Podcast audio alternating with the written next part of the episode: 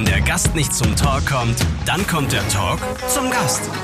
Der Fußballtalk. Jetzt immer da, wo es brennt.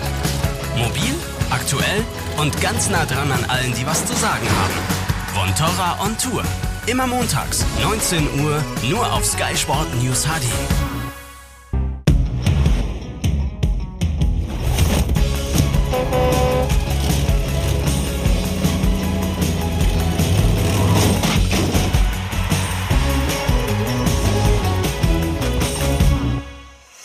Fans, wir müssen reden. Hallo und herzlich willkommen. Deadline Day in der Fußball-Bundesliga. Das heißt, die Kader sind komplett, die Clubs sind aufgestellt und wir können ermessen, wie genau denn. Das machen wir nicht mit einem Trainer, nicht mit einem Manager, sondern dieses Mal mit einem aktiven Profi. Er ist Weltmeister 2014, er spielt bei Borussia Mönchengladbach und hat hohe sportliche Ziele. Sympathisch, bodenständig, ein Star ohne Allüren. Ich finde, Chris ist ein, ist ein wirklich ein großartiger Typ, ein großartiger Mensch. Ein Fußballprofi mit Köpfchen, der über den Tellerrand hinausschaut. Er hat äh, wirklich viele, viele gute Gedanken. Er möchte sehr viel wissen. Er ist sehr wissbegierig. Und da sieht man einfach, dass ein Mensch ist, der sich Gedanken macht, nicht nur um den Fußball, sondern auch um den Fußball herum. Weltmeister mit Blackout, Bilder, die für immer ein Stück Fußballgeschichte bleiben werden. In der Gegenwart heißt es nach vielen Verletzungen zurückkämpfen in die Startelf. Er hat natürlich seine Qualitäten, die wir letzte Saison gesehen haben, wie den Jahren davor zu gesehen haben. Und die werden wir auch dieses Jahr wieder sehen und brauchen. Ein Fußballer mit Bodenhaftung, ein Profi mit klarer Meinung, Christoph Kramer, der etwas andere Weltmeister. Da ist er also, der etwas andere Fußballprofi. Hallo, Christoph Kramer. Hallo. Fangen wir mal an mit dem aktuellen. Am Freitag gegen Leipzig 1-3 zu Hause verloren. Äh, aber gut gespielt. Hatten Sie irgendwie auch den Eindruck, dass Sie die Partie genauso hätten 3-1 gewinnen können? Ja, absolut. Ich glaube, äh, dass wir am Freitag sogar mit Abstand unser bestes Spiel die Saison gezeigt haben. Ähm, hatten direkt zu Beginn zwei eigentlich hundertprozentige, die nicht nach hundertprozentigen aussahen, weil sie 15 Meter übers Tor gegangen sind. Ähm, dann gehen wir mit ja, unglücklich 0-1 in die Halbzeit und ähm, was ich dann wieder positiv fand, nach so einem Schock früh das 0 zu 2 gefangen, dass wir dann nicht aufgesteckt haben, dass wir weiter Gas gegeben haben, das Spiel bis zu 95 Minuten echt offen gehalten haben. Und das ist halt jetzt immer so die Frage, was bewertet man? Also 0-1 äh, in Sandhausen fühlt sich am Tag danach oder in der Woche danach deutlich besser an als ein ähm, 1-3 zu Hause gegen Leipzig, aber man muss einfach sagen, von der Spielanlage, von der Idee ähm, und von der Umsetzung war es einfach unser bestes Spiel und ähm, ja, die Ergebnisse kann man im heutigen Fußball leider nicht immer so richtig bestimmen, weil da auch viel Glück, viel Pech dazugehört und es fallen wenige Punkte im Fußball. Ähm, deswegen gewinnt leider nicht immer die bessere Mannschaft, aber trotzdem äh, kann man absolut zufrieden sein und es war auf jeden Fall deutlich ein Schritt wieder in die richtige Richtung, weil die Anlage einfach sehr gut war. Es bleibt ein Aber. Nämlich, die Borussia hat jetzt zehn Spiele zu Hause nicht gewonnen. Davor, glaube ich, zwölf am Stück siegreich gestaltet. Wie erklären Sie sich das? Ja, das ist unheimlich schwer zu erklären. Ne? Ähm, wir hatten in den zwölf Spielen, die wir zu Hause, wo wir einen neuen Rekord fast aufgestellt haben oder glaube ich den alten Rekord eingestellt haben, ähm, da hatten wir Spiele dabei, die darfst du zu Hause nie gewinnen.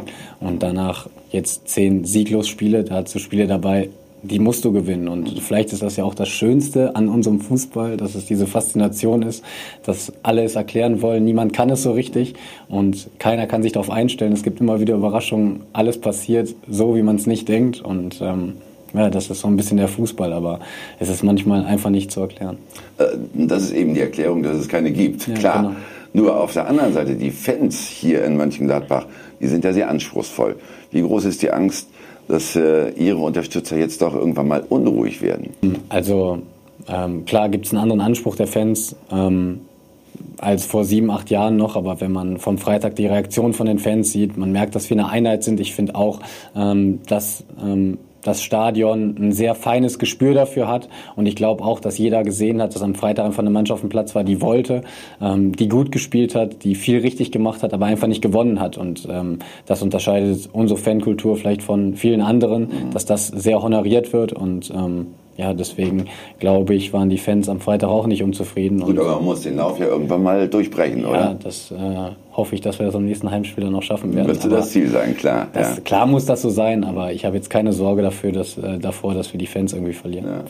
Sie selbst haben Freitag äh, ab der 75., 76. gespielt, sind reingekommen nach einer Sprunggelenksverletzung. Äh, zweites Spiel erst wieder. Wie weit sind Sie? Ja, also ich war vier Wochen raus. Ähm, das merkt man natürlich so ein bisschen, deswegen ähm, noch nicht wieder bei 100 Prozent. Deswegen kommt mir die Länderspielpause auch jetzt sehr gelegen, dass ich dann nochmal ein paar Körner sammeln kann und dann hoffe ich, dass ich dann nach vier Wochen komplettem Training wieder ähm, wieder bei annähernd 100 Prozent bin. Man hat ja auch Ansprüche ne, an sich selbst. Und auch vielleicht der Manager und der Trainer haben Ansprüche dann an den Spieler Christoph Kramer. Wir schauen mal, was Max Eberl über äh, meinen Gast sagt, vor allen Dingen, was eben seinen Anspruch auf den Stammplatz angeht. Ja, man sieht ja, was Christoph für ein, für ein großer Typ ist, dass er letztes Jahr ja doch in der Hinrunde weniger gespielt hat, dass Tobi Strobel mehr gespielt hat. Ähm, das hat er kundgetan nach dem Motto, ich muss Gas geben, ich bin natürlich nicht glücklich, ähm, aber ich muss Gas, geben auf dem Platz, ich muss dem Trainer zeigen, ähm, dass ich besser bin als andere. Und das, finde ich, hat ihn als Mensch und als Sportler nochmal äh, steigen lassen in der Wahrnehmung, ähm, dass er ehrgeizig ist, äh, das, das ist so und dass Christoph Kramer wie alle anderen Spieler natürlich kämpfen müssen bei einem Kader, der ausgeglichen ist. Auch das ist nicht überraschend. Wenn man es richtig interpretiert, dann heißt das eigentlich ja, dass äh, Sie nicht wirklich gesetzt sind als Stammspieler. Haben Sie Probleme damit? Nee, gar nicht. Also ähm, ich weiß auch gar nicht, ob das in der heutigen Zeit unbedingt so ist. Ne? Also es gibt wahrscheinlich in jedem Topverein gibt es dann so zwei, drei Spieler, die immer gesetzt sind. Ne?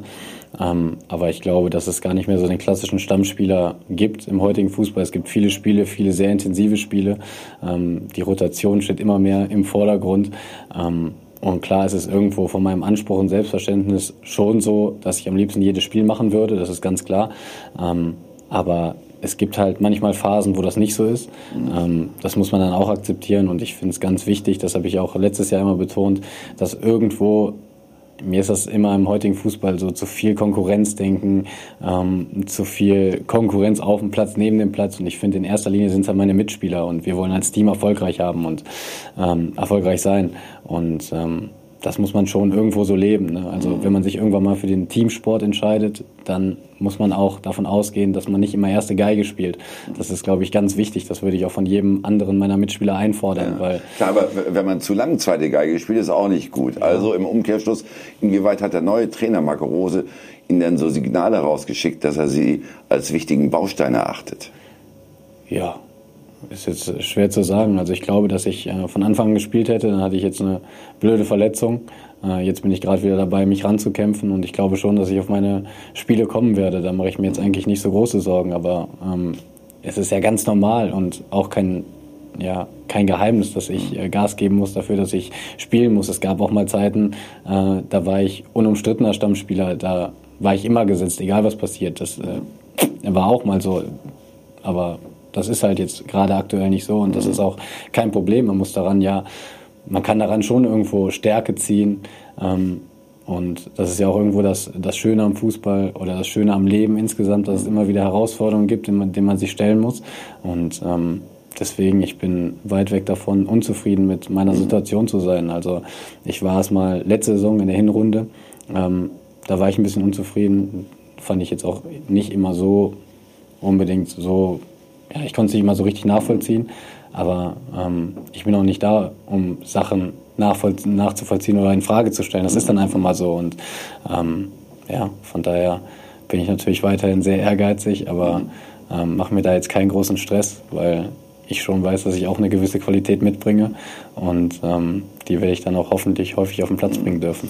Und ein neuer Trainer, glaube ich, macht eben auch neue Hoffnung. Ne? Das kommt ja dazu. Ja, also generell ist das jetzt so ein bisschen zu schlecht geredet. Ne? Also ja. ich hatte auch eine Hinrunde, wo ich auch ähm, ja, dann auch eine doofe Verletzung hatte und am Anfang halt nicht gespielt habe. In der Rückrunde habe ich größtenteils wieder gespielt und dann ist das auch okay. Ich glaube, dass man wirklich als Fußballer, wenn man jetzt nicht zu den Top 20 in der Welt gehört, macht, glaube ich, jeder mal eine Phase mit, wo er nicht unumstrittener Stammspieler ist, wo er auch mal auf der Bank sitzt. Das ist auch, das muss vielleicht so sein, das ist auch okay, aber äh, man sollte sich da jetzt nicht so viele Gedanken drüber machen oder ähm, ja, den Kopf ins Sand stecken oder sonst was. Also das muss man akzeptieren und dann ist das auch mal so und dann kann man auch wieder neue Kraft rausziehen, indem man sagt, die Phase will ich jetzt überstehen, noch mehr Gas geben und das ist dann vollkommen okay.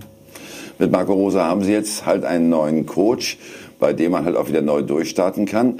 Äh, Max Eber, der Sportdirektor, hat ihn geholt, wie er sagte, auch um der Mannschaft mal wieder einen neuen Impuls zu geben.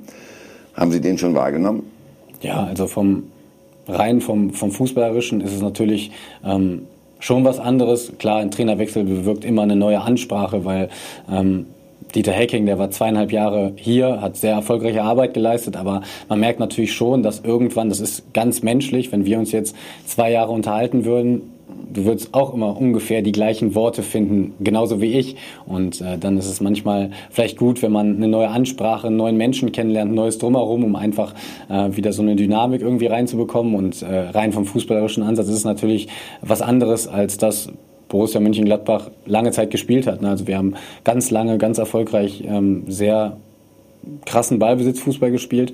Das ist jetzt so ein bisschen ähm, ja, der neue Ansatz, dass man das nicht mehr so hat. Dafür einfach ganz viele andere Facetten drin. Und äh, ich halte das auch für gut. Ne? Das was ist auch für Facetten sind das? Wieder mehr Umschaltfußball oder ja, was ist um, angesagt? um, Umschaltfußball, ein höheres Anlaufen. Wir standen auch immer extrem tief äh, in der abwartenden Haltung. Das haben wir jetzt nicht mehr. Wir sind ähm, sehr weit vorne, attackieren wir, ähm, probieren ähm, schnellen Fußball zu spielen, ähm, nicht langweiligen Fußball. Also ähm, das soll nicht heißen, dass der andere Fußball langweilig ist. Im Gegenteil, aber ähm, wo jeder im Stadion immer merkt, boah, ist das spannend, das geht hin und her.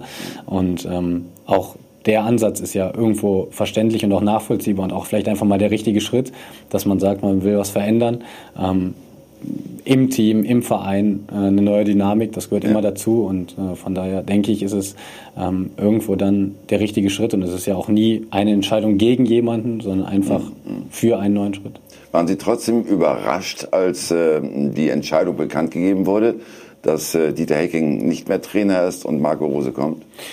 Äh, in dem Moment war ich erstmal schon überrascht, aber ähm, wie ich gerade schon gesagt habe, ich glaube, dass das keine Entscheidung gegen jemanden ist, sondern für etwas Neues, für einen anderen Ansatz, gerade um eine neue Dynamik irgendwie zu entwickeln, die jetzt nicht nur fußballerischer Natur ist, menschliche Natur, sondern der ganze Verein, äh, wo sich auch unheimlich viel entwickelt hat, ein neues Gebäude, neue Trainingsplätze, neue Kabine, alles neu. Und ähm, vielleicht war das jetzt mal so der Schritt, wo man gesagt hat, ähm, man will jetzt mal einen Umbruch machen. Und auch da muss man ja auch am langen Ende sagen, ich muss mir darüber keine Gedanken machen, es muss sich niemand darüber Gedanken machen. Und da muss man einfach so Menschen wie Max Eberl vertrauen. Und die Vergangenheit hat einfach gezeigt, dass man ihm auch einfach vertrauen kann. Also ich glaube, er hat noch nicht so viele falsche Entscheidungen getroffen. Und ähm, wenn er so eine Entscheidung trifft, dann hat er sich da auch vernünftige und lange Gedanken zugemacht. Und ähm, ja, dann sollte man diesem äh, dieser Entscheidung dann auch vertrauen. Und, ja klar, äh, das kann ich, kann ich sogar nachvollziehen, alles in Ordnung, aber Max Ebert hatte ja gerade den Vertrag mit äh, Dieter Hegen erst verlängert. Das war das Verrückte dabei. Wie kommt das zum Beispiel so äh, bei einer Mannschaft dann an? Wie, wie wird das in der äh, Kabine diskutiert? Also wir hatten das Thema eigentlich gar nicht so lange auf dem Schirm, weil wir gesagt haben, okay, wir haben jetzt noch sieben Spieltage und gerade weil wir in Dieter Hecking einen super Trainer und super Menschen hatten, den wir alle sehr mochten, wollten wir die Saison einfach ähm, für ihn auch ähm, zum bestmöglichen Ende bringen. Das haben wir getan und deswegen war es gar nicht so ein großes ähm, Thema in der Kabine. Mhm. Und wie es ja im heutigen Fußball so ist, wir stecken da ja alle nicht drin. Wir können da alle immer drüber reden und philosophieren, aber am langen Ende wissen es halt nur eine Handvoll Menschen. Und wenn sich irgendeine Tür auftut, die vielleicht noch nicht lange auf war oder nur ein kurzes Zeitfenster, in dem sie auf ist, dann muss man halt manchmal auch schnell Entscheidungen treffen. Ja aber sie halt gut überlegen und da glaube ich, habe ich ganz großes Vertrauen in unseren Verein und die, die das dann entscheiden. Also es war plötzlich die Chance da, einen die Mark Rose zu kriegen. Das war in der Tat das Türaufgehen, das ja. Sie beschrieben haben, klar. Ne? Nun ist er gestartet und Sie auch mit vier Punkten aus drei Spielen. Bei der Gegnerschaft kann man sagen, gerade so im Soll. Aber Dieter Hecking hat sie immerhin auf einen Europa League Platz geführt in der letzten Saison. Ist das wieder das erklärte Ziel oder wollen Sie mehr? Ja, klar, es ist irgendwo, ähm, es ist immer schwer über Ziele zu reden, gerade in der Bundesliga, weil es sind so, wie wir gerade schon gesagt haben, ne, am Freitag machst du dein bestes Spiel, verlierst, davor war es manchmal so lala und du gewinnst die Spiele. Und deswegen, auch wenn es sich immer für jeden Fan und auch für dich, der die Fragen stellt und für die Presse so richtig scheiße anhört, aber es ist halt so, man muss es von Spiel zu Spiel sehen, ne, weil vor fünf, sechs Jahren konntest du sagen, okay, Hannover 96 kommt im Borussia-Park, da kannst du drei Punkte einplanen. Du hast es zwar nicht offen formuliert, aber du hast irgendwo im Kopf damit gerechnet, das ist heute einfach nicht so. Egal, wo du hinfährst, egal, wer zu uns kommt, du kannst keinen Punkt mehr einplanen. Du musst dich auf jedes Spiel ähm, darauf vorbereiten und deswegen ist für mich eine Zielsetzung gar nicht mehr tabellarisch oder nach Ergebnissen, sondern ähm, eine Zielsetzung muss irgendwie sein, dass man sagt, wir wollen immer unseren Stil durchziehen, immer mhm. unseren Fußball spielen. Es muss immer klar sein, wenn jetzt alle ähm, eine weiße Tüte Overall einhalten und die Gegner eine schwarze Tüte, dann müsste man trotzdem erkennen, okay, das ist jetzt Borussia Mönchengladbach in den weißen Tüten. Und dann kommen Ergebnisse und Tabellenstand irgendwo von ganz alleine. Aber äh, man muss sich so ein bisschen davon lösen, glaube ich, immer zu sagen, so, da wollen wir jetzt gewinnen und dann müssen die verlieren, dann können wir wieder gewinnen und dann sind wir auf einmal auf Platz vier. Also ich finde es schwer. Das ist halt leider blöd. Und ja. klingt auch immer banal, aber ich glaube, es ist unabdingbar, dieses Spiel zu haben. Schon klar, aber andere Mannschaften, andere Clubs sehen das anders und die Spieler stehen auch dahinter. Mhm. Beispiel Werder Bremen, die sagen, wir wollen in die Europa ja. League, die haben dieses erklärte Ziel. Finde ich auch gut. Ja. Also finde ich toll. Und warum finden Sie es bei Ihnen nicht gut? Also es bringt nichts. Nee, bringt nichts. Es bringt nichts. Also Letztes Jahr kann man dann sagen, okay, Ziele nicht geschafft, trotzdem tollen Fußball gespielt. Aber ja. das liegt nicht daran, dass man, also ich kann jetzt auch sagen, ich möchte jedes Spiel gewinnen, dann wirst du deutscher Meister. Also mhm. es ist halt immer schwer, irgendwas zu formulieren. Ich wüsste gar nicht, was ich formulieren sollte. Ich würde am liebsten, also von meinem Ehrgeiz her, will ich wirklich jedes Spiel gewinnen. Ist ja ganz klar. Also ich gehe ja nicht irgendwo auf den Fußballplatz und sage, boah, heute nehme ich auch das Unentschieden. Das ist ja. Nee, aber man kann sagen, ich will nächstes Jahr auch wieder international spielen. Ja, das würde ich gerne, ja. Das ist doch schon mal ein Ansatz, ja. ne? auch schon mal ein Ziel. Klar. Ja, das ist ja, das ist ja klar. Aber was am Ende da rauskommt, ne? ich will jetzt auch nicht äh, sagen, das hört sich immer so an, so der will kein Ziel formulieren. Ja klar will ich international spielen, ich will das Bestmögliche erreichen, da müssen wir gar nicht drüber reden. Aber ähm, ich finde es gerade in so einer engen Bundesliga, finde ich es immer schwer, damit so weit vorauszuschauen, weil es geht ganz schnell nach da oder nach da. Die nächsten Spiele werden schon weisen. Da kommt nämlich äh, was vom Rhein dazu, ne? fast Lokalderbys. Einmal Köln, einmal Düsseldorf. Mal schauen, wo Borussia Mönchengladbach dann steht. Gleich, liebe Zuschauer, reden wir über das Transfergeschäft im Allgemeinen und im Besonderen. Heute ist Deadline Day. Auch Borussia Mönchengladbach hat am Ende noch mal einen Spieler abgegeben. Und das Geschäft im Großen und Ganzen ist schon etwas äh, wild geworden, wenn man auf die ganzen Summen und Ausgaben der Clubs sieht. Das besprechen wir gleich. Bleiben Sie bei uns.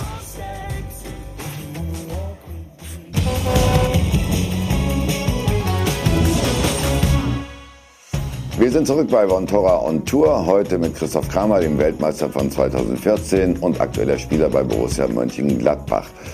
Christoph, seit heute steht fest, der Kader ist erstmal dicht. Ihr seid komplett. Als letztes haben euch verlassen äh, Lang zu Werder Bremen und Cuisance zu Bayern München. Welchen Abgang haben Sie mehr bedauert? Boah, schwere Frage. Ähm, ich glaube, dass äh, Mika ein sehr, sehr großes Potenzial hat. Äh, leider in jungen Jahren menschlich dann schon ähm, nicht alles richtig gemacht hat, was auch okay ist, was auch zu einer Entwicklung vielleicht dazugehört. Ähm, und ja, Mich, Michi war einfach ein hervorragender Spieler, der gestanden war, ähm, der ähm, menschlich super in die Gruppe gepasst hat. Ich fand auch sportlich, aber halt leider irgendwie ähm, nicht so richtig Fuß gefasst hat in der ersten Saison und dann aufgrund der großen Konkurrenz ähm, rechts hinten dann jetzt erstmal verliehen wurde. Man muss erklären, weil beide dieselben Vornamen haben. Mika ist Cuisance, ja. Michi ist lang, ne? Damit wir es auseinanderbringen. Äh, der Transfermarkt, der ist ja im Augenblick wirklich äh, ja, überbordend. Äh, es gibt Transfersummen, die man sich gar nicht mehr realistisch vorstellen kann. Wie verfolgen Sie allgemein die Entwicklung? Ist äh, Ihnen das nur wichtig, was im eigenen Club passiert, oder sehen Sie das Ganze auch ein bisschen über den Tellerrand hinaus? Ja, also erstmal interessiert mich eigentlich nur, was bei uns interessiert, äh, was bei uns passiert, aber ähm, man muss halt sagen, der Transfermarkt, so wie er jetzt ähm, aktuell ist oder wie sich der Fußball aktuell entwickelt, ähm, ist es halt nicht mehr so richtig zu greifen, wobei ich auch sage, äh, es war wahrscheinlich auch vor zehn Jahren nicht zu greifen, dass man 15 Millionen für, einen, für einen Menschen bezahlt. Ähm, jetzt sind es halt irgendwie 200 Millionen und ich weiß auch nicht, ob das noch höher gehen wird. Ich denke schon. Ähm, aber ich glaube einfach, dass es ähm, nicht mehr so ist wie früher, dass es Fußballvereine Fußballvereine sind, sondern dass es irgendwo ja schon kleine Wirtschaftsunternehmen sind, gerade so, wenn man sich jetzt in den oberen Sektoren mhm. ähm, ja, befindet. Und ähm, deswegen ist das die Entwicklung des Fußballs. Und das können wir alle wahrscheinlich nicht aufhalten oder ändern. Das werden wir gleich mal ein bisschen vertiefen, aber zunächst, äh, liebe Zuschauer, bringen wir Sie erst einmal auf den Stand. Die Hysterie auf dem Transfermarkt. Das Kommen und Gehen hat ein Ende. Nichts geht mehr. Endlich werden viele sagen, denn das Transfergeschäft wird immer komplizierter weil es gibt verrückte Dynamiken, die einfach in diesem, Namen, äh, in diesem Markt herrschen. der ganze Fußball ist in den letzten zehn Jahren explodiert. Es ist richtig, dass, dass die, durch die Ablösungen, die steigen, dass viele Transfers dadurch nicht zustande gekommen sind. Anscheinend ein schwieriges Geschäft, das doch eigentlich ziemlich einfach klingt. Jeder Transfer ist ein Drei-Parteien-Geschäft. Das heißt, abgebender Verein, neuer Verein, Spieler. Aber drei Parteien sind oft drei zu viel. Jede hat seine eigenen Interessen und drückt diese oft unerbittlich durch. Beispiel Leipzig vor einigen Wochen. Timo Werner geht in sein letztes Vertragsjahr eine Situation, die RB mit allen Mitteln verhindern will. Das Szenario, dass Timo Werner ablösefrei im Jahr 2020 wechselt, existiert nicht. Diese Option existiert nicht. Das weiß auch Timo, das weiß auch sein Berater. Verlängern oder gehen und Kohle für ihn kassieren, die unmissverständliche Botschaft. Der Spieler wird zur Ware, gültiger Vertrag hin oder her. Fairplay und Anstand aber auch für viele Profis ein Fremdwort. Beispiel Mönchengladbach, Beispiel Michael Cuisance. Der talentierte Mittelfeldmann provozierte auf stillose Art seinen Abgang zu den Bayern. Ich denke, dass er einige Verhaltensweisen, die er hier an den Tag gelegt hat, ähm, bei seinem neuen Arbeitgeber sicher nicht an den Tag legen wird. Und ähm, genau das ist der Punkt, weil es geht auch hier nicht. Profit und Eigeninteressen bestimmen das Geschäft. Identifikation und Treue hingegen rücken immer mehr in den Hintergrund. Christoph, was waren denn die wildesten Gerüchte, die Sie über sich gehört und gelesen haben? Oh, das ist schon was her. Also ich war mm, mal sehr gefragt auf dem italienischen Markt, warum auch immer. Mhm. Ähm, Nach der aber, WM 2014? Genau, aber auch nur auf dem italienischen Markt. Mhm. Also wahrscheinlich bin ich einer für Italien. Komischerweise, ne? Ja. ja. Also ich weiß auch nicht wieso, aber ja. das war mal so gerüchtetechnisch dabei. Und welcher Club war da hinter Ihnen her? Ähm, es war mal Neapel und Inter. Warum haben Sie es sich gemacht? Ja, also ich bin ja auch so einer, der sich ähm, sehr wohl in der Bundesliga fühlt, sehr nah äh, an Freunden und Familie. Äh, habe mit Borussia Mönchengladbach so mein, ja, meine fußballerische Liebe gefunden und ähm, war dann schon mal weg in Leverkusen. Von daher weiß ich, wie es sich anfühlt, wenn man mal woanders ist. Ähm, ich, ich brauche jetzt nicht unbedingt die große, weite Welt des Fußballs, um äh, sportlich glücklich zu werden. Aber wenn man so diese Zahlen dann hört und liest, auch vom Berater mal gesagt bekommt, die und die Ablösesumme ist der Club bereit zu zahlen, wie reagiert man als Spieler darauf? Äh, stumpft man irgendwann ab, wenn das fünfte Millionenangebot kommt? Äh, oder übt das sogar schon einen gewissen Druck aus? Ja, bei mir war es jetzt noch nicht so ganz extrem, von daher kann ich da jetzt nicht so viel drüber sagen, aber ähm, es ist ja schon so ein bisschen äh, surreal, wenn man oder wenn ich auch weiß, dass Gladbach für mich 15 Millionen bezahlt hat, nur im heutigen Fußball, es ist nichts, mit dem ich mich großartig beschäftige, beschäftige weil es normal ist leider oder zum Glück oder wie man es auch immer betiteln möchte, aber äh, es hat jetzt keinen Druck bei mir ausgelöst, weil mh, hm, klar ist das dann irgendwo eine Sache, wo ich mich dann auch in meine Ehre gepackt fühle und sage, okay, die geben so viel Geld für mich aus und das möchte ich auch äh, bis zum Ende rechtfertigen. Bin erstmal unheimlich dankbar dafür, äh, dass ich so eine Chance bekomme und dass wirklich auch so viel Geld in die Hand genommen wird und äh, das möchte man dann natürlich ähm, immer bestmöglich zurückzahlen und auch wenn nicht immer alles funktioniert, aber ich werde bis zu meinem letzten fußballerischen Atemzug dann schon ähm, einfach alles geben und die Dankbarkeit und das Vertrauen dann irgendwie probieren zurückzuzahlen. Sie waren zu der Zeit ja wirklich der hm, bis dahin teuerste Transfer für die Borussen mit den 15 Millionen, die Sie erwähnt haben. Ähm, inwieweit muss man das sogar ausblenden? Äh, also wirklich ein bisschen abstumpfen, die Zahl einfach vergessen? Ja, also damals habe ich es äh, so gemacht, das habe ich ja, glaube ich, öffentlich gesagt, dass wir äh, zum Glück im zweiten Spiel, äh, im zweiten Pflichtspiel die Champions League erreicht haben. Das hat dann 25 Millionen äh, eingespielt und von daher war ich dann druckmäßig raus aus der Sache. Gut, aber äh, irgendwo muss es einen auch ein bisschen nachdenklich machen, vor allen Dingen, wenn solche Summen für die Fans surreal werden, wenn die damit gar nichts mehr anfangen können.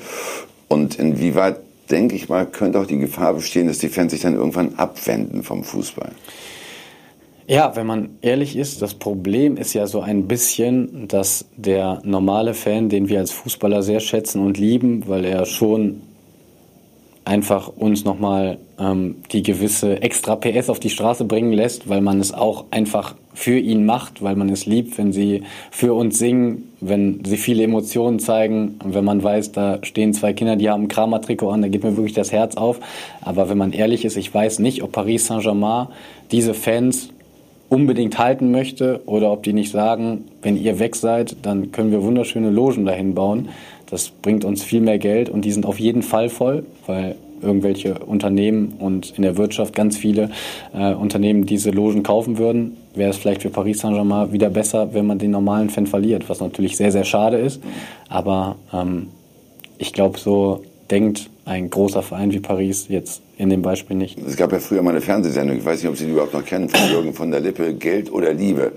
Wie ist denn bei Ihnen so? Wem, welchem von beiden Dingen würden Sie die Priorität geben beim Transfer, bei, ich sag mal, Identifikation mit dem Verein? Ja, das ist eine ganz schwere Frage. Ich habe mir da auch schon viele Gedanken zugemacht, weil natürlich rede ich jetzt von einem Status, wo es mir sehr gut geht, wo ich irgendwo meine Schäfchen im Trocknen habe und deswegen habe ich jetzt leicht zu reden.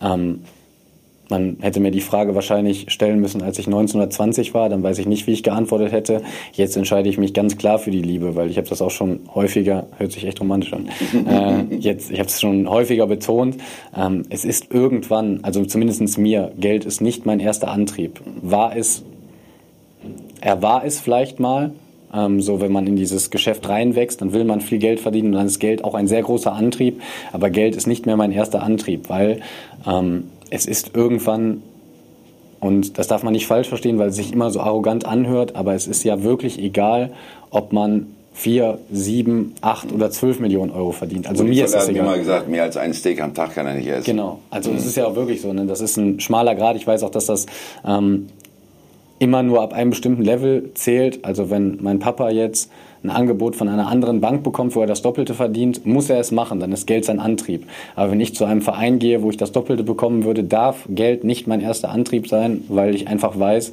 dass ich hier so viel habe, was ich vielleicht woanders nicht so hätte. Und deswegen ist dann, wenn wir jetzt die Geld- oder Liebe-Frage stellen, äh, in meinem Fall, in meiner aktuellen Lebenssituation auf jeden Fall fußballerisch Liebe wichtiger als Geld. Machen Sie, sich, äh, machen Sie das mit sich alleine aus oder mit wem sprechen Sie sich da ab? Ja, größtenteils mache ich das ähm, mit mir alleine aus. Klar, meine Eltern, meine engsten Freunde, ähm, habe natürlich viele Leute, mit denen ich viel in Kontakt stehe und viel auch über solche äh, Dinge rede. Aber äh, generell ist das so eine Sache, ähm, ja, die ich schon für mich alleine entscheide. Da können Sie uns aber mal so ein bisschen Inside-Bundesliga-mäßig mitnehmen. Wie laufen denn solche, ich sage jetzt ruhig mal Deals, äh, solche Verhandlungen, wie laufen die in der Regel dann ab? Äh, kommt der Berater zu Ihnen, legt das Angebot vor, reden Sie auch erstmal mit dem Verein selbst, mit dem Trainer, mit dem Manager, also wie ist, ist da so die Reihenfolge? Ich finde es ganz wichtig, dass man es halt nicht über Dritte macht, also zum Beispiel, wenn ich sage, ich möchte das und das machen, dann rede ich zuerst mit den Leuten, die es betrifft und nicht mit meinem Berater und lasse denen das sagen, weil ähm, ich schon für mich selbst reden möchte und reden kann. Und ähm, das sollte kein Dritter machen, weil es dann auch immer so einen Beigeschmack hat von mhm. etwas, was nicht Vertrauen ausruft. Gut, nun Sie sich oder versetzen sich mal in die Lage eines Managers, Sportdirektor Max Eber. Wir machen eine Schnellfragerunde. Mhm. Kurz und knackig drei Fragen. Wenn ich Manager mit freiem Budget wäre, welchen Spieler würde ich kaufen? Ja, Messi. Immer noch Messi? Immer noch Messi. Oh ja, also nichts mit Neymar, nichts mit Coutinho nee, oder so. Nee, der Messi, der wirkt auch wie ein vernünftiger Typ, ohne ihn zu kennen und von daher, ich würde Messi kaufen. Welchen Trainer würde ich verpflichten? Ja, kann ich jetzt nichts anderes sagen. Ne? Ähm, muss jetzt äh, sagen, dass wir den richtigen haben. Sage ich auch wirklich gerne, weil ich ihn echt super finde. Ähm, ich überlege jetzt nur noch mal eine Alternative. Ich finde Conte super. Ich mag Conte, mag ich echt gerne, so wie er spielt. Okay, aber, aber da kennen Sie nur die Spielweise, genau, nicht die Art, wie er ist, völlig klar. Und äh, von daher würde ich sagen, das Risiko würde ich nicht eingehen, weil wir echt mit unserem aktuellen Trainer echt gut aufgestellt sind. Von welchem Spieler würde ich die Finger lassen? Ja, Neymar würde ich nicht holen. Warum? Ja, wie ich das eben schon gesagt habe. Ne? Also er garantiert dir halt auch irgendwo viel, ne? aber wie er sich so gibt, ähm, ist jetzt meine persönliche Meinung, finde ich jetzt nicht so cool. Ja, damit sind wir wieder bei diesem Millionenbusiness Fußball und äh, vielleicht auch bei der Frage, welche Rolle Moral und Ehre in so einem Millionengeschäft noch wert ist. Was meinen Sie? Haben sich da die, äh, ja, haben sich da die Dinge verschoben? Ja, das sind zwei große Wörter. Ähm, sie haben sich auf jeden Fall verschoben. Äh, ich finde es, ähm, man darf es nicht immer so aus der Spielersicht sehen, weil es ist für mich so eine, ja, der, der am längeren Hebel sitzt, ist irgendwie nicht so fair, habe ich immer das Gefühl. Also wenn ein Neymar ähm, ein keine Ahnung, sagen wir, nehmen jetzt das Beispiel Neymar, wenn der unbedingt weg will, dann ist er größer als der Verein und schafft es auch, sich irgendwie mit nicht so coolen Mitteln einfach wegzustreiken, in Anführungsstrichen. Ähm, aber wenn ein Verein, das ist immer so ein bisschen unterm Radar, deswegen bin ich auch sehr froh, dass ich hier spiele, weil das bei uns wirklich nicht so ist. Aber man kriegt das häufig mit, wenn ein Verein einen Spieler nicht mehr haben möchte, dann ähm, und er am längeren Hebel sitzt, dann gibt es auch Möglichkeiten, die gar nicht so öffentlich kommuniziert werden oder die man gar nicht so mitbekommt mit Trainingsgruppe 2 oder mhm. ganz vielen Mitteln. Also das spürt man als Spieler dann schon, dass man nicht mehr erwünscht ist. Und das ist auch ein Szenario, was wirklich nicht schön für den Spieler ist. Und deswegen ähm, kann ich eigentlich nur dazu appellieren. Ich weiß, das ist sehr romantisch und es geht einfach um viel Geld und das sollte man auch nicht. Mh, mm, es ist einfach ähm, auch in der heutigen Gesellschaft, es ist einfach nicht mehr so, dass man einfach immer nur nach Ehre und Moral handelt. Ich auch nicht. Keiner macht das. Ist auch vollkommen okay, aber ähm, so wie das im Moment ist, habe ich immer das Gefühl, der, der am längeren Hebel sitzt, ist irgendwie so in Anführungszeichen ein Arschloch ja. und lässt den anderen verhungern. Und ich finde, mit einer vernünftigen Kommunikation, vor allen Dingen mit einer ehrlichen Kommunikation im Voraus, kann man da viele Schritte wirklich umgehen. Und wenn ein Neymar sagt, pass auf, ich möchte hier weg, dann ist das auch vollkommen okay. Dann muss man dem halt äh, ja. sagen, ja, kannst du machen, aber wir möchten auch was davon haben. Und dann kann man sich auch irgendwo einigen. Nur, dass es immer zu so einer Schlammschacht kommen muss auf vielen ähm, ja, Seiten, das finde ich halt einfach ist nicht so schön und da kann man halt mit einer vernünftigen und vor allen Dingen ehrlichen Kommunikation, glaube ich, sehr vorbeugend wirken. Ja, nehmen wir es mal ganz konkret. Und, was ich noch sagen ja. will, man kann, ja, man kann ja nicht immer sagen, ähm, als Verein, der Spieler hat Vertrag, der darf nicht gehen, aber dann auf der anderen Seite den Spieler so ein bisschen, geh mal. Dann muss man auch auf der anderen Seite sagen, der Spieler hat Vertrag, du bleibst bei uns. Bei der Borussia gab es ja auch einen ähnlich gestrickten Fall jetzt mit Cuisance. Ne? Der hat eine Stammplatzgarantie gefordert, konnte ihm nicht gegeben werden. Dann hat er schon ein bisschen äh, aufgemuckt, soll angeblich mit bewusst mit offenen Schuhen trainiert haben. Unter anderem sind einige Dinge passiert, die ihm der Trainer ja auch äh, nochmal ins Stammbuch geschrieben hat, äh, nachdem er ging. Wie haben Sie das denn wahrgenommen als Kollege? Ja, also wir haben mit Mika auch häufig darüber geredet, ähm, dass sich das einfach auf, auf irgendeine Art und Weise nicht gehört. Man kann unzufrieden sein, man soll unzufrieden sein. Als sehr ehrgeiziger junger Spieler muss man vielleicht auch äh, ungeduldig und ähm, ja, nicht immer ähm, man kann auch emotional sein, alles in Ordnung. Und der ja, ist jetzt 20 Jahre alt, der ja, muss genau. ja viel also, lernen. Ne? Ja. Man kann ja auf der, man kann es ja positiv oder negativ argumentieren. Man kann mhm. positiv äh, sagen, boah, der ist unheimlich ehrgeizig und möchte unbedingt Stammspieler werden, möchte Verantwortung übernehmen, möchte der Mannschaft helfen. Das sind ja erstmal gute Eigenschaften.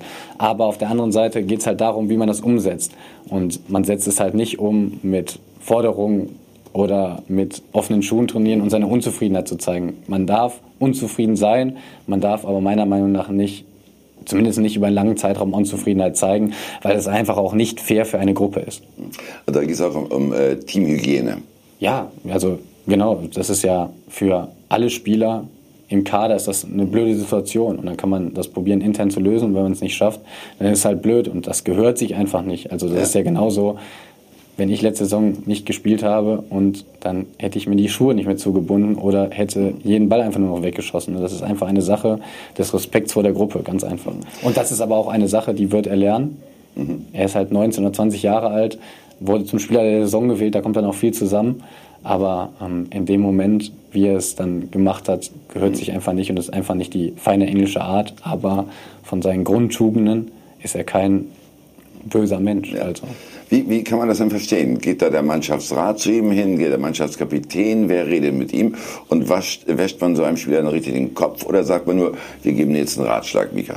Ja, man kann es nur mit, mit Ratschlägen probieren. Also ich war auch mal in dem Alter und habe auch ähm, war auch sehr ehrgeizig und war, wenn ich ein Spiel nicht gespielt habe, dann ist für mich die Welt zusammengebrochen und dann habe ich im Training halt irgendwie anders reagiert. Aber ich hatte auch nie das Luxusproblem, dass ich hätte zu Bayern München gehen können. Mhm. Hätte ich zu Bayern München gehen können damals, hätte ich auch ein anderes Druckmittel gehabt und dann weiß ich auch nicht, wie ich gewesen wäre. Weil wenn man jung ist, und ich weiß es auch, da macht man ja, da macht man manchmal Aussagen oder trifft Entscheidungen auch über einen längeren Zeitraum, die sind einfach nicht korrekt und nicht richtig und alle denken, ey, was ist mit dir? Ne? Aber man muss halt sagen, der ist halt leider erst 19 Jahre alt. Ne? Der hat Klar. ein Riesenpotenzial und der hat ein Angebot von Bayern München. Und dann, ich will ihn nicht in Schutz nehmen, weil es gehört sich unterm Strich nicht. Und ich glaube ja. auch in fünf Jahren, wenn er auf diese Zeit zurückgucken wird, dann weiß er, ey, das war scheiße von mir. Mhm. Aber wir werden es alle nicht mehr ändern können. Gut, aber wer ist denn derjenige, der sagt, Mika, wir müssen reden? Achso, das war die Frage. Ja, ähm, ja also Lars hat es, äh, glaube ich, Stindl, Stindl ähm, hat es als Kapitän, glaube ich, ein paar Mal gemacht, auch in einer größeren Gruppe, haben wir mal probiert, mit ihm zu reden. Ähm. Ja, das sind ganz normale Abläufe so im Fußball. Das ist jetzt kein Geheimnis, Klar. dass man da auch mal sagt, ey, wie wäre es mal mit Schuhe zu machen? Damit sind wir aber wirklich auch wieder bei diesem Thema Image der Fußballprofis. Nicht? Das haben wir alles gelesen. Die fahren Luxus-Lamborghinis, die äh, essen goldene Steaks, die äh, lassen die Friseure einfliegen. Ich sage ja schon die, obwohl es wahrscheinlich wirklich nicht die sind, sondern eben nur ein paar wenige Spieler.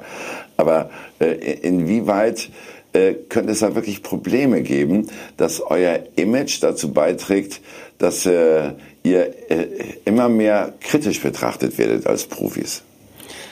Ja, das ist ja so ein bisschen mein Lieblingsthema. Ich glaube einfach, dass das große Problem ist, sind einfach die sozialen Medien, ne? Mhm. dass man da ähm, Sachen postet, schnell, schnell Reaktionen darauf bekommt, es jeder mitbekommt und dann einfach so Sachen passieren, die ähm, einfach nicht so cool sind. Wobei ich auch wieder sage, das muss man dann auch immer so im großen Zusammenhang sehen. Ne? Und wenn Ribéry hat ein Goldsteak zu essen, ne? dann hat er sich das verdient und dann darf er auch ein Goldsteak essen. Da habe ich gar kein Problem mit, weil der einfach immer Gas gibt, ist 15 Jahre lang mit der beste Bundesligaspieler, spielt bei Bayern München, hat einen Haufen Kohle verdient und wenn er sagt, boah, ich möchte das Goldsteak essen, dann ist das vollkommen okay. Ne? Das ist echt in Ordnung. Und wenn der Lust hat auf dicke Autos, ich fahre auch ein schönes Auto und in einer tollen Wohnung zu wohnen, in einem tollen Haus, dann ist das alles Sachen, die hat er sich verdient und die er einfach machen.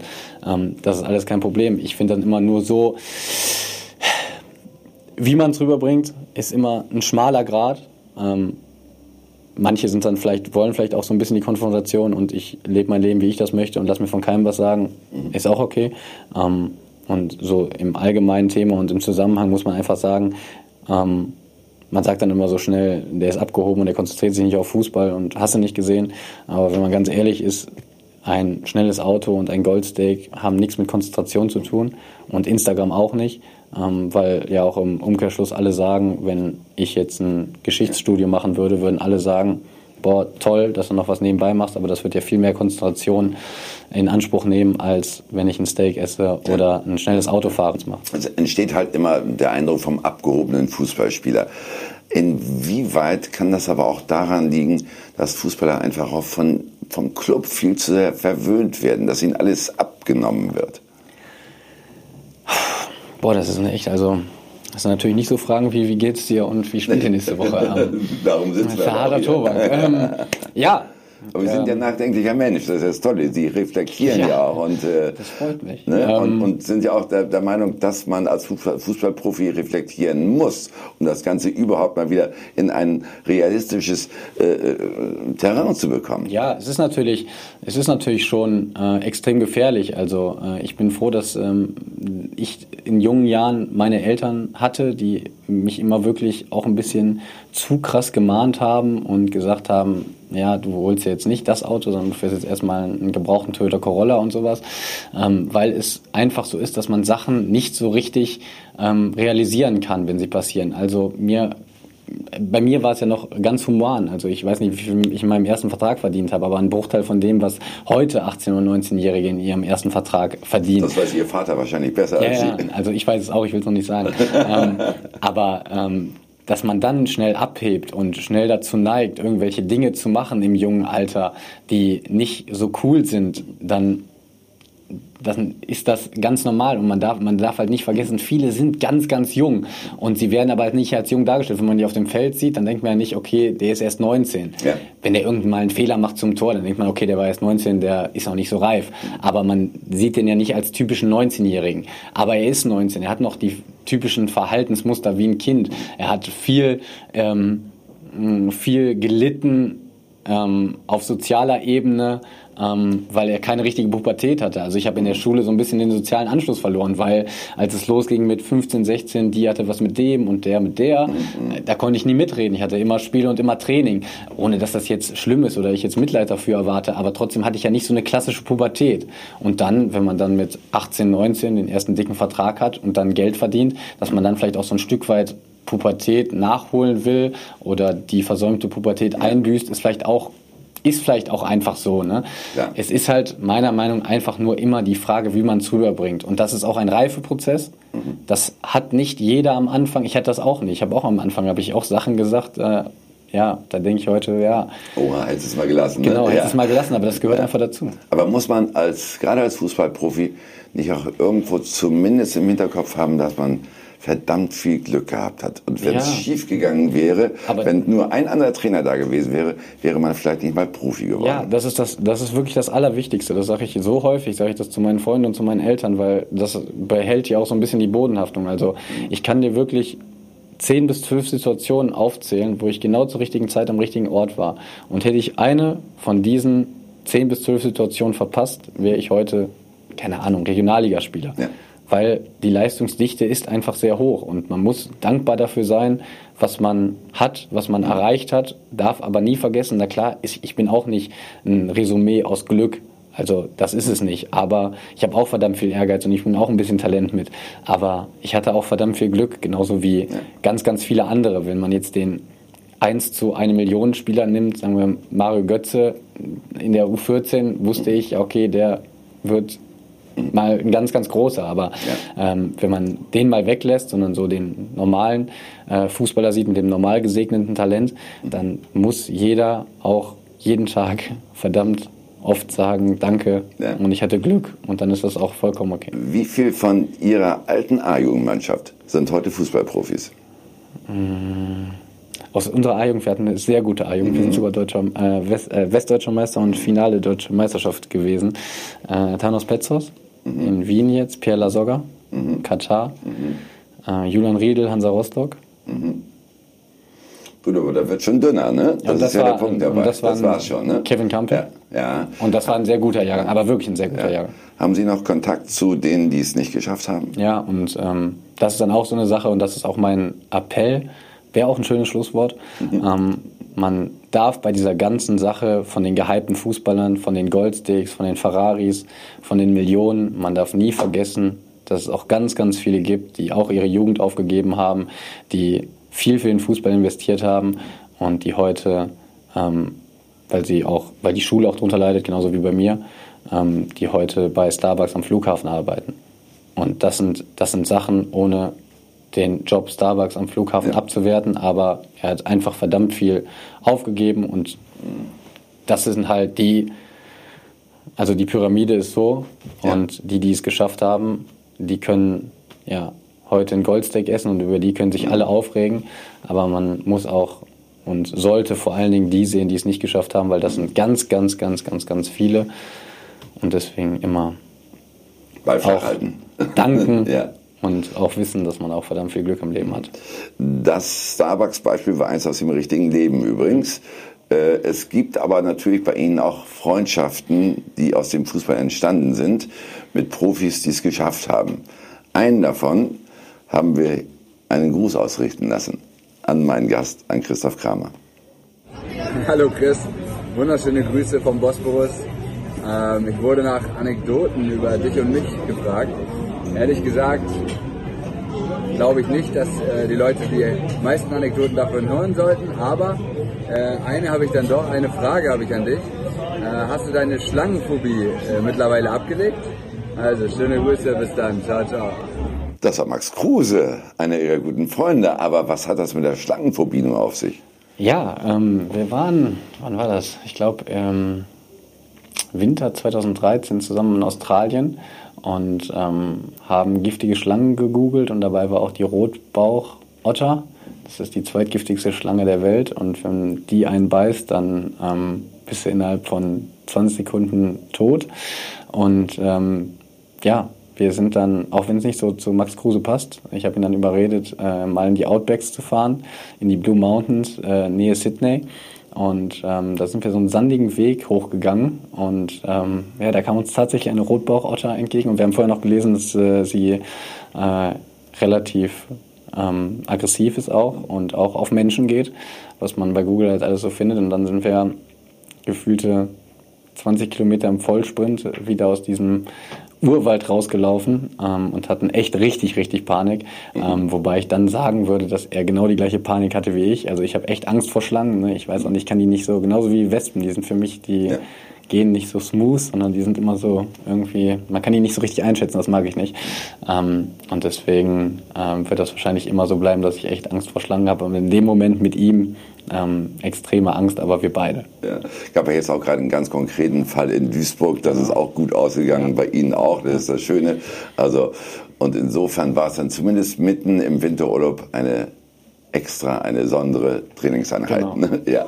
Wir sind gleich wieder da und reden mit Christoph Kramer noch ein wenig über seine Nationalmannschaftskarriere, die ins Stocken geraten ist. Aber wie ich ihn kenne, weil er auch ehrgeizig ist, will er da noch mal ran. Bleiben Sie bei uns.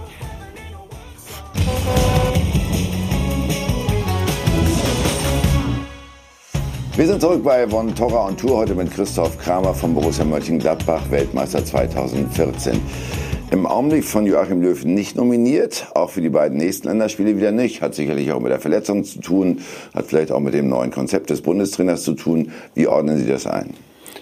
Ja, also ich habe jetzt auch nicht mit damit gerechnet. Ich bin jetzt auch schon drei Jahre raus und ähm, von daher war da jetzt nicht unbedingt mit zu rechnen. Mhm. Wollen Sie da nochmal? Hätten Sie ja, mal Lust? Ist genau, die, ja. ist, ist, genau die gleiche Frage wie mit den Zielsetzungen. Ne? Ja. Äh, klar, würde ich wollen. Am liebsten wäre ich Torschützenkönig bei der nächsten Europameisterschaft. aber ähm, ja, es ist immer die Frage, wie realistisch das Moment ist. Aber ähm, wenn ich eins gelernt habe, dann, dass es ein sehr, sehr schnelles Leben ist und im Fußball nochmal deutlich schneller ist und alles nochmal deutlich schneller geht als im Leben sowieso schon. Und von daher, ähm, ja, habe ich natürlich Ehrgeiz, das irgendwie nochmal zu schaffen. Gut, aber Hummels, Boateng und Müller sind expressis verbis aussortiert worden. Genau. Ich nicht. Sie nicht, ja, ja, ganz genau. genau ne? ja, ich habe äh, ja, macht das Hoffnung oder hat der Bundestrainer das einfach vergessen, sie auszusortieren? Ja, das ist halt jetzt die Frage, die kann ich nicht beantworten, aber ähm, ja, generell ist es halt im Fußball so. Und ne? wenn du eine echt herausragende Saison hast, dann geht's halt relativ schnell. Jetzt zu dem jetzigen Zeitpunkt, wenn du mich fragst, halte ich es jetzt für nicht so realistisch, aber niemals nie. Ne? Also, Christoph Kramer würde nicht Nein sagen. Zum Schluss noch unsere Schnellfragerunde. Äh, fünf knackige Fragen, fünf genauso knackige Antworten. Mein größtes Laster ist? Äh, Ungeduld. Das ist immer so ein Laster, das kann man immer gut sagen, weil das eigentlich auch positiv ist.